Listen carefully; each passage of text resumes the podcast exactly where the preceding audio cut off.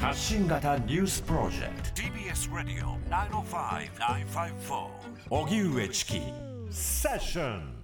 国会政治と金めぐる集中審議。国会では今日衆議院予算委員会が政治と金の問題に関する集中審議が行われ野党側は自民党の裏金問題を追及しました立憲民主党山野井議員は自民党が昨日公表した全所属議員へのアンケートは不十分だとして政治倫理審査会を開催し安倍派幹部らを出席させるよう岸田総理を追及。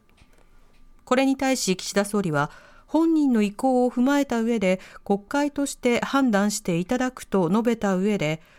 党として説明責任を果たすことが大事だとそれぞれの関係者に働きかけていると述べました。ただ与党内からは予算審議を進めるためには応じるしかないという意見が出ていて複数の政府関係者は岸田総理も同様の意向を示しているということです。今後当事者へ出席する意向を確認するものとみられます。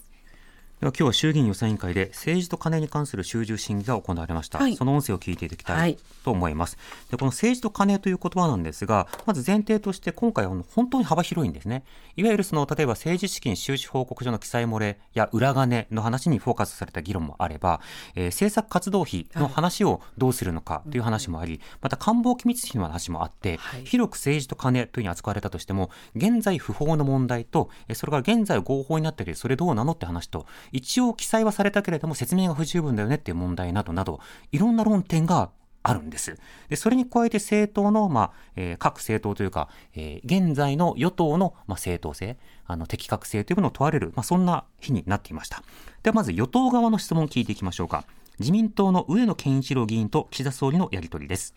今般の政治資金パーティーをめぐる不透明な資金問題、言うまでもなく、国民の皆さんの信頼を大きく損ね、厳しい批判にさらされております。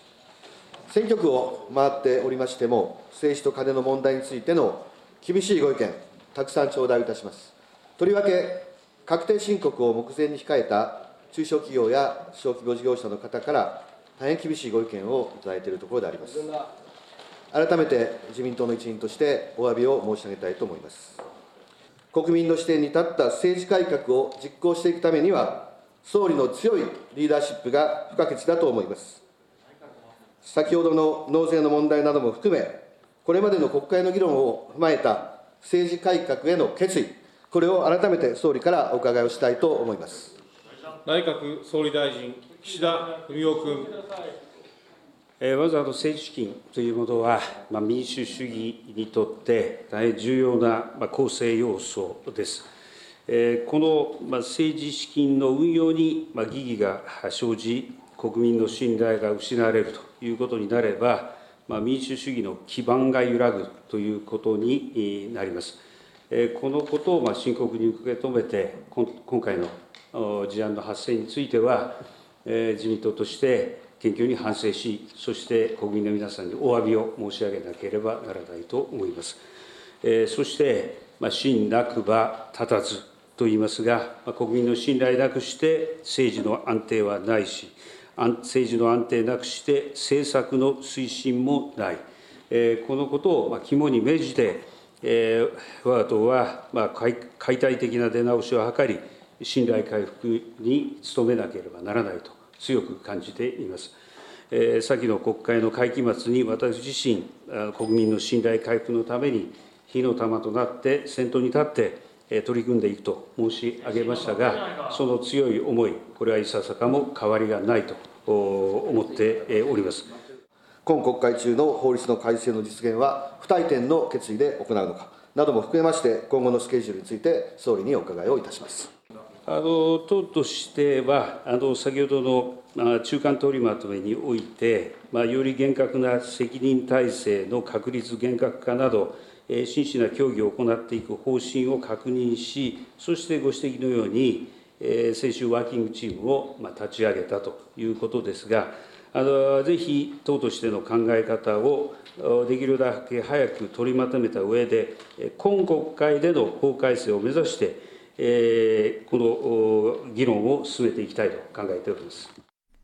自民党、上野健一郎議員と岸田総理とのやり取りを聞いていただきました。まあ、つまり自民党の側の中からどういった質問が飛ぶのかということですけれども、まず謝罪の言葉と、それからたくさんの批判的な声が届いているということ、そして政治改革への決意を総理から聞きたい。さらに、そのスケジュール、具体的な法改正いつまでにするのかというようなことのやり取りが行われていました。非常に興味深かったのはですね、はい、あの自民党がこの問題を何と呼んでいるかというところです。今般の政治資金パーティーをめぐる不透明な資金問題というふうに自民党は呼んでいましたね。えー、今、報道の中では裏金問題とか政治資金未記載問題ということを表現したりすることもあったりしますけれども、今般の政治資金パーティーをめぐる不透明な資金問題というふうになっておりまして、自民党の党や派閥を挙げた裏金作りの話とか、官僚の話とか、そうしたものが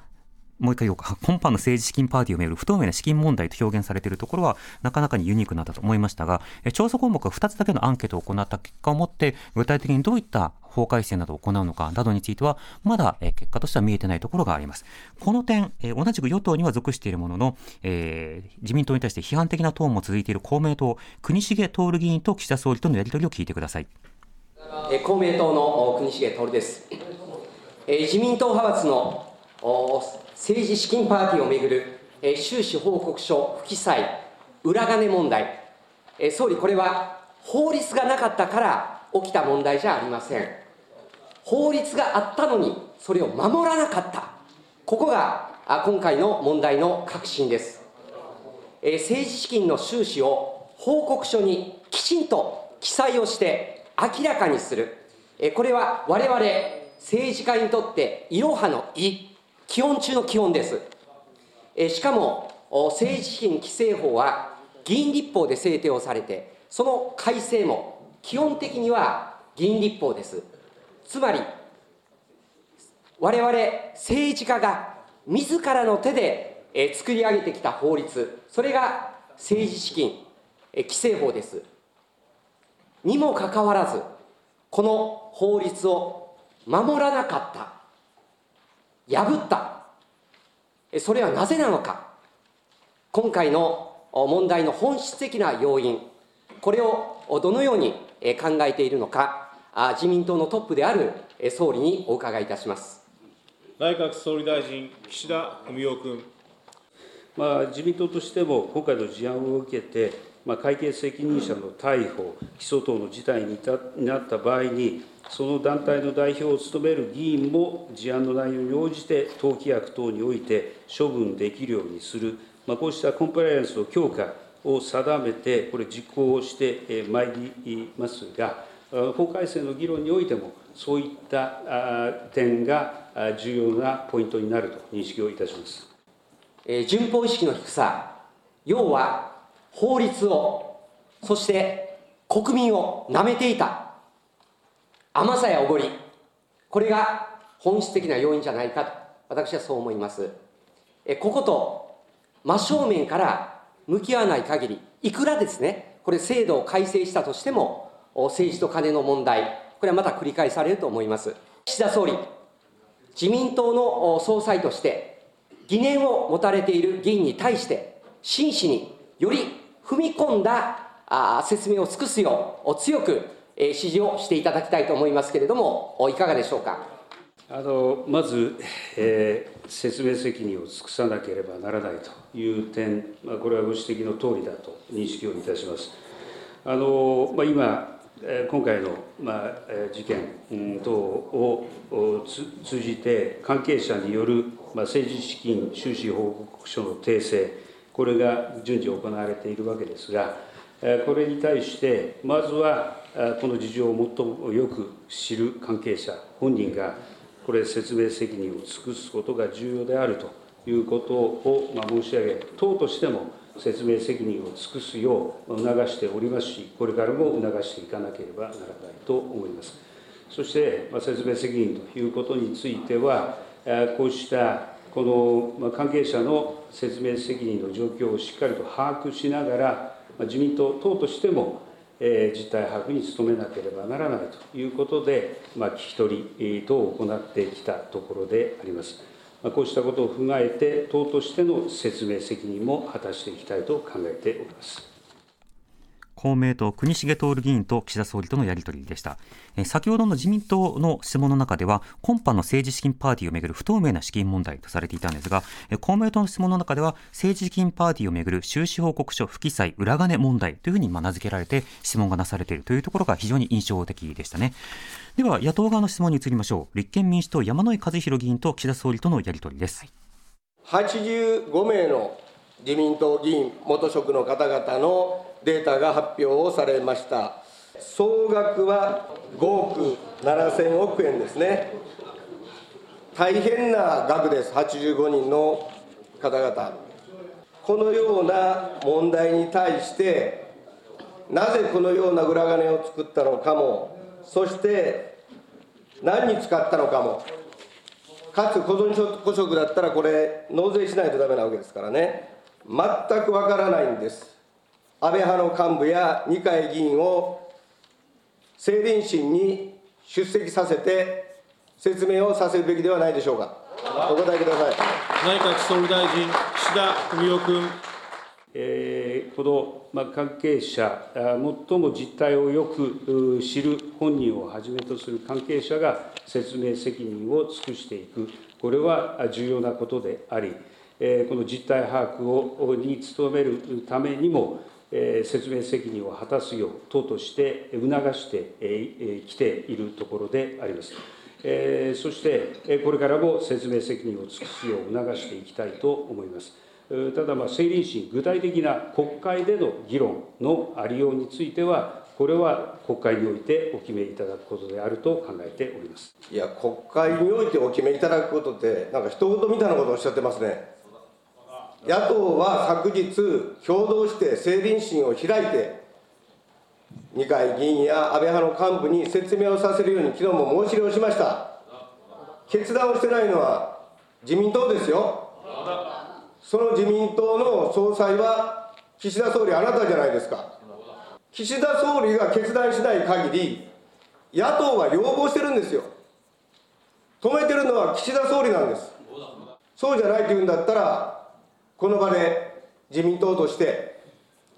安倍派幹部や二階議員には政倫審に出席するように促すということを、岸田総理、総裁として明言してください。えー、この説明責任を果たすよう、尽くすよう、えー、党として促してまいりましたし、これからも促してまいります。ただ、政倫審のこの仕組み等については、委員もご案内のとおり、本人の意向とさまざまな観点から、党、国会としてご判断いただくべきものであると申し上げております。いずれにせよ、さまざまな手段を通じて説明責任を尽くすことを党としても促していきたいと考えます。単純なこと聞いてるんです、同じ質問します、二階議員、安倍派幹部に岸田総理から政倫審でに出席して説明するように促しておられますか？説明責任を尽くすよう、さまざまな手段を考えていただくよう、説明していただくよう促しております。政倫審については、先ほど来申し上げている通りであります。答えてないじゃないですか。総理、イエスかノーか、イエスかノーか答えてイエスかノーか。質問されますか？同じこと2回質問するんです。受け止めてくださいよ。総理答えてください。山井和則君。促されたんであれば、もし、返事は二階議員、安倍派幹部からはどういう返事が今来てるんですか？説明責任を尽くすよう促しております。そして具体的なや手段につきましては、それぞれこの手段で説明責任を果たしていただいていると思います。しかし、まだまだ不十分だというご指摘に対して、より一層説明責任を尽くしてもらうよう促しているところであります。政倫審については、先ほど来申し上げている通りであります。はい、えー、立憲民主党山井和弘議員と岸田総理とのやり取りを聞いていただきました。政理審、えー、政理審政治倫理審査会。こちらの方に、えー、派閥のトップなど出席してもらうとそれに対して各議員が質問をしてで具体的な説明説明を求めるということができるようになるわけですね。それに対してあの野党は要求をしている。それに対して止めているのは自民党である。そのトップである総裁であるえー、総理に対して、まあ、出ろと。あるいは出る気はあるのかというのを言ってくれるかということを確認してるんですが、まあ、基本的には国会が決めることだと。あとは本人が説明することだと。ただし自分がその決断をリーダーシップを発揮してやるかどうかということについては、この場面ではま言及を避けていたということです。この政治倫理審査会への出席、これが一つの論点ということになってますが、他にも実は論点が山ほどあるということで、そのあたりはまた後ほど聞いていきたいと思います。TBS 荻上チキセッションデイリーニュースセッション、引き続き衆議院予算委員会の政治と金を関する、えー、集中審議、聞いていきたいと思います。はいはい、論点盛りだくさんなんですけれども、収支報告書を訂正した二階派がですね、3500万円、書籍代とだけ返した、えー、書いたペーパーを出したんですね。はい、で、それでありなのと。だったら確定申告、支出うん百万とかうん十万、それでいいじゃないかっていうことになっちゃうじゃないかっていうわけなんですけど、この書籍代っていうのは一体何なのかということを、立憲民主党、藤岡隆夫議員が岸田総理とやり取りをしています。総理、二階元幹事長のこの約3500万円の書籍代の追加、何を何冊購入されたのか、二階幹事長に聞いていただけたでしょうか。内閣総理大臣、岸田文雄君。ご指摘の 政治資金団体、この新政経研究会が、令和2年から4年の政治資金収支報告書を訂正し、書籍代を支出として計上していることについて、まあ、承知しておりますが、まあ、政治資金収支報告書は、事実に基づき記載すべきところ、関係者において、所要の点検を行い、所要な訂正を行ったものと認識しており、お尋ねの点については、まずは事情をよく知る関係者において、明確な説明責任を果たすべき事柄であると考えております。二階元幹事長の、まあ、一例を申し上げますけれども、書籍代3500万円のうち、例えば154万円を山谷恵理子元国会委員長の、まあ、本題購入等に充てられております。令和3年の4月28日に154万円。で、実はこれを山谷恵理子元国会委員長、国家公安委員長の政治団体の方でも訂正の報告がされていて、収入として計上されている。ところがですね、この山谷さんの代表を務める政治団体は、支出のところで123万の訂正になってるんですね。つまり、これ実はこの山谷さんのこの本がですね、おそらくこの私の予測で新しい日本の歩き方という本なんですが、これが1冊1540円なんですよ。だから、令和3年4月28日に、おそらくこれ1000冊、二階さんの団体買ったんですね。で、ところが、その仕入れている書籍が123万円、要するに800冊なんですね。つまり、1000冊購入しただろうと思われるんですけども、山谷さんの団体に800冊しかないわけなんですよ。まず一つの疑問として、そのなかったかもしれない本を何で変えたのかという一つの疑問。もう一つの疑問は、著者割引があったとして、仮にですね、これが8割引き、あ2割引きだったということだったとしたら、裏金でお金儲けしたということですか、これは。そういう、これは分からないことが多いんですよ。断定しません。分からないこと多いんです。こういうふうな使い道の疑問に、総理、答えなければいけないんじゃないですか？はい、内閣総理大臣、岸田文雄君。ご指摘の点について、私自身は詳細承知しておりませんが、だからこそ今、党として聞き取りを行っている、その中で、今日までの経緯と、それから使途についても、聞き取りの中で、関係者から話を聞いている、こうしたことであります。その党としてどこまで詳細を把握できるかについて、聞き取りの結果を今、取りまとめているところであります。外部の関係者、外部の弁護士に取りまとめを依頼しているところであり、その結果も踏まえた上で、できるだけ具体的にこの説明をすることが重要であり、まずは本人の説明責任ですが、党としても、このこうした使い道についても、状況を把握するよう努めたいと考えております。立憲民主党、藤岡隆夫議員と岸田総理とのやり取りを聞いていただきました。いや、このやり取りはね、あの個人的にもう30分語ることができる、1時間でもいけるかもしれない。うんうん、というのが、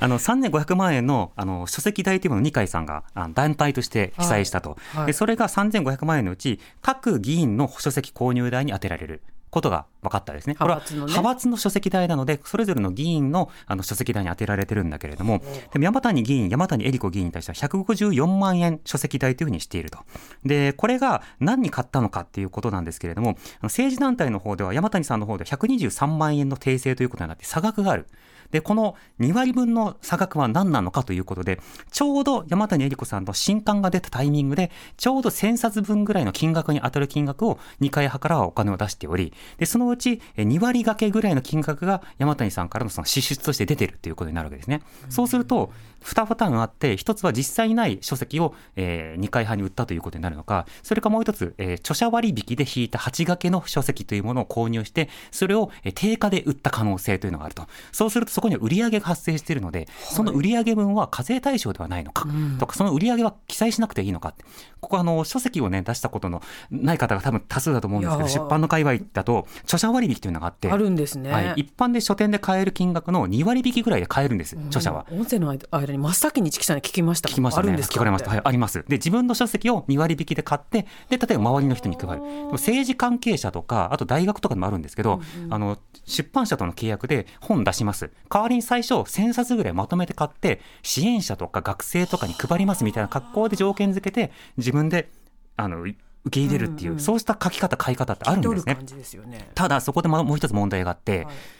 政治資金ですよ。はい、でそのそのお金が実際に特定の政治家の書籍代という格好で買われて、その書籍の例えばランキングとかも上がりますよ。特定の例えば書店などで買ったら。そうすると人気が上がったっていう本としてある種ブーストされることになるわけですね。なおかつその出版社にもお金が入るということになると、はい、そうしたお金の流れって健康的かねっていう、またそれとは別の文化に対するこう侵入、審判っていう問題なども入ってくるということで、実際このお金の動きを、まあ、2回やそもそも説明すべきではないかというそういった追及の場面だったんですね。では続いて今日中国新聞が報じた甘利元幹事長に関する疑惑について立憲民主党伊坂信彦議員が岸田総理に正しています、えー、ちょうど今朝の中国新聞に記事が出ておりました。読み上げます。甘利氏全国に裏金かと、まあ、こういう大きな見出し、えー、これが一面に出ております。で記事のトップには2019年の参院選で自民党の選挙対策委員長だった甘利明衆議院議員が宮城選挙区の同党公認候補の後援会幹部に現金100万円を渡していたと。で甘利氏は同じ参院選の広島選挙区で大規模買収事件を起こした河井克行元法務大臣にも現金100万円を提供。自民党の資金を使って全国各地の同党公認候補側に陣中見合いと見舞いとして100万円を配ったと中国新聞の取材に甘利氏が説明をしていたと。で記事さらに読みますね。甘利氏は参院選前の1月から6月に合計8060万円の政策活動費を党から受け取っていると。で事実上の裏金と指摘される自民党の政策活動費を使い陣中見舞いとして裏金を全国で配り回っていた可能性があると。こういうふうに中国新聞の一面で報道をされています。繰り返しますが政策活動費というのは自民党から甘利議員個人に支払われたお金です。甘利議員個人がもし他の候補者にお金を渡すとしたらこの渡せる金額というのは法律で上限が決められています。総量規制、まあ、合わせて3000万円までしか配れませんのでこれ100万円を全員に均等に配ったとしてですよ、まあ、この記事ご本人はそういうふうに取材に答えたとおっしゃってますが30人より多くの候補者に100万円ずつ配るとこれ違法の恐れがあります。違法な裏金としてこのお金が配られたのではないか。これ確認していただけませんか？内閣総理大臣岸田文雄君。あの政策活動費の使途については、先ほど申し上げました理由に基づいて、これを明らかにするんであるならば、まあ、各党共通のルールに基づいて明らかにすべきものであると考えています。そして、お金が今言ったようなさまざまな点、えー、総量規制等で不都合があるんではないか、まあ、こういったご指摘がありましたが、これ、選挙におけるお金、まあ、これはあの、ご案内のとおり、このお金のかからない選挙の実現、選挙の公正の確保等から、これ、選挙運動について支出金額の制限ですとか、これ、一定の選挙運動に要する費用を公費で負担する選挙公営制度、これ、ルールが設けられていますので、これ、受け取る側においても、これ、すべて明らかにしなければならない、こういった法律になっています。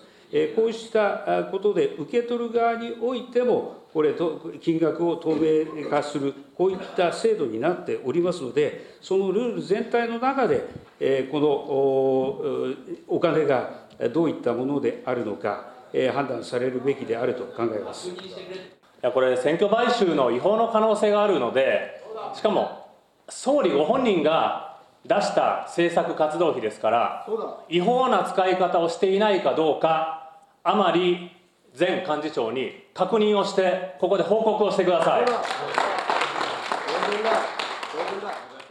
これ違法、違法な使い方をしているのではないかと、まあ、おっしゃるわけでありますが、私はその違法な使い方はされていないと認識をしていると申し上げております。えこれはその逆にこの違法な使い方をしているというのであるならば、より具体的な指摘をの上で考えなければならないと思います。私は政策活動費、適正に使われていると申し上げております伊坂信彦君。いや、その恐れをまさに今朝の新聞の一面で、裏金を全国に配ったんじゃないかと、選挙の時にと。見出しで書かれてるんですよ。指摘してくださいじゃないんですよ。指摘されてるんですよ。どうどう確認してどう答えるんですか？総務大臣関係ないと思います。総理どう答えるんですか？内閣総理大臣岸田文雄君。報道については承知しておりません、まあ、報道について何を指摘されているのか、えー、それは確認してみなければならないと思いますが、政策活動費については適正に使われていると認識をしております。伊坂信彦君。これ、総理の地元の新聞ですよ。確認した、じゃしかも一面ですよ。で、ご自身の政策活動費を渡した人の名前が、もう裏金かってはっきり大見出しで書かれてる事件ですよ。確認してください。その確認をせずに適正に使われていると思ってる、そんな答弁、通用すると思ってるんですか？内閣総理大臣、岸田文雄君。報道の中身については承知しておりません。そその上で、政策活動費については、先ほど認識を申し上げたとおりであります。伊坂信彦君。委員長、今の答弁、もういいんですか、予算委員会として。伊坂信彦君、もう一度質問をお願いいたします。まあ、あの今、委員長にも申し上げましたが、要は確認をしてくださいと。違法な裏金ばらまきをしていないかどうか確認をしてくださいと申し上げています。答弁してください。内閣総理大臣岸田文雄君。この政治資金政策活動費の中身について、えー、この明らかにすることは控えます、えー、しかし法律に触れているかどうかということについて確認しろということでありますが、これは触れていないと認識をしておりますし、それはこの改めて確認をする、私が総裁の時の話でありますので、その点について確認するということについては確認をいたします。はい、えー、立憲民主党、伊坂信彦議員と岸田総理のやり取りを聞いていただきました。今朝、中国新聞が報じた、えー、記事のタイトル、甘利氏全国に裏金提供か政策活動費が原資の可能性。端緒は河井元法務大臣の大規模買収事件ということになっておりましてその時のねあの河井メモの中には、えー、甘利100って書かれてたんですね。スガッチ500甘利100でこの甘利100つまり甘利さんから100万円もらったんだなということで甘利さんは100万円渡したと認めているんです。で、ね、ところが今回の報道の中では甘利100は実はこの河合さんだけではなくていろんな選挙区で陣中見舞いとして配っていたのではないか。つまり、あまり100かけるたくさんだった可能性がある。そうすると、そのたくさんの数によっては、一人があの政治、選挙の活動の時に出せる金額というのは上限があるので、その法律に触れる可能性があり、その原資というのが政策、あ政党のお金だった可能性があるので、なので、党を挙げての違法行為にこれ加担していたのではないかという疑惑があるんだけど、本人に聞いてくれ、嫌だ、聞いてくれ、嫌だ、なんでだ、いや、違法じゃないと思うから、いや、そんなこと聞いてない、聞いて。くれ、うん、確認します。ただにまでようやく来たという段階ですね。さてどうなるのかということで今回の今後も、えー、しっかり追わなくてはいけません。はい、TBS